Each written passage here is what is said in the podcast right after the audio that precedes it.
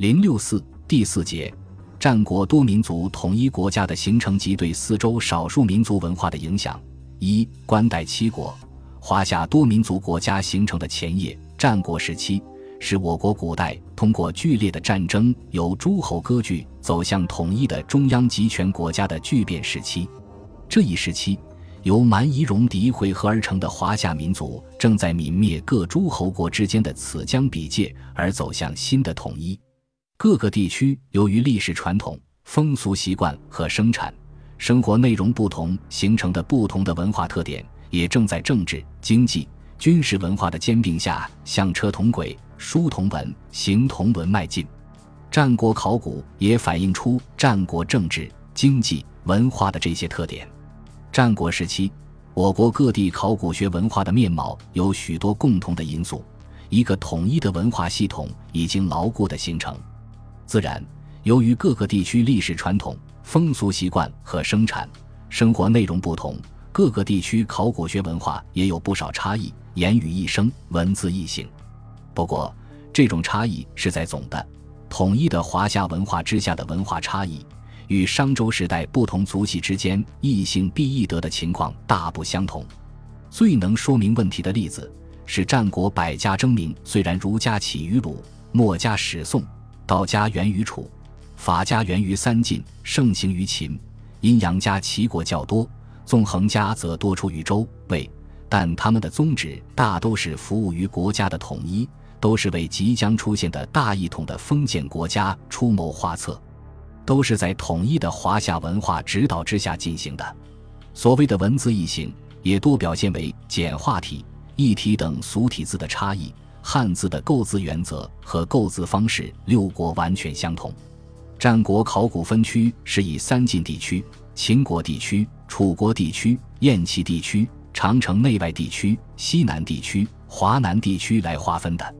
这种区域划分跟上面春秋时代地域文化的分区有紧密的联系，但它所指的国家区域较春秋时代要广阔得多。一是春秋中期以后。华夏各国日趋强大，许多戎狄蛮夷被他们征服和兼并。秦国在今陕西境内吞并了大部分西戎，燕逐渐兼并了北戎，晋兼并了大部分敌人。齐国吞并了来夷，楚、鲁吞灭了大部分怀夷，群蛮、百仆被楚、吴、越兼并。到春秋末期，大多数居住在中原或靠近中原的各族逐渐的融合于华夏族。二是到了战国中期以后，强国、大国又分别兼并，吞灭了周围的小国、弱国，征服了邻近的少数民族，如燕、赵，在吞并周围小国的同时，击败了东胡、林胡、会墨、楼烦；秦在霸西戎的基础上，又征服巴、蜀。中国版图被几个强国控制，所以战国国家区域比春秋要广阔得多。当时，三晋占有现在的山西。河北、河南大部、陕西东部，在这一地区内，还有东周王朝直接控制的今洛阳地区。秦国控制着今陕西关中地区经纬流域，向西达到甘肃东部。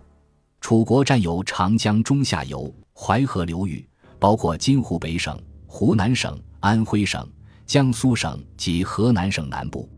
燕占有今北京市、天津市、河北省北部。辽宁省南部向北和北方草原地区接壤，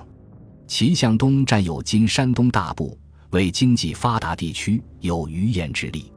以上诸国都是华夏诸国，他们的版图就是战国时期中国及华夏民族的版图，这为秦统一中国奠定了民族和疆域的基础。目前，战国列国都城调查或发掘清理的已有东周王城。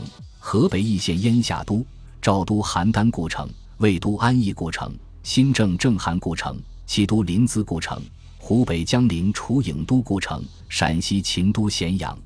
诸侯墓葬科学发掘者有湖北随县曾侯乙墓和河北平山中山王墓。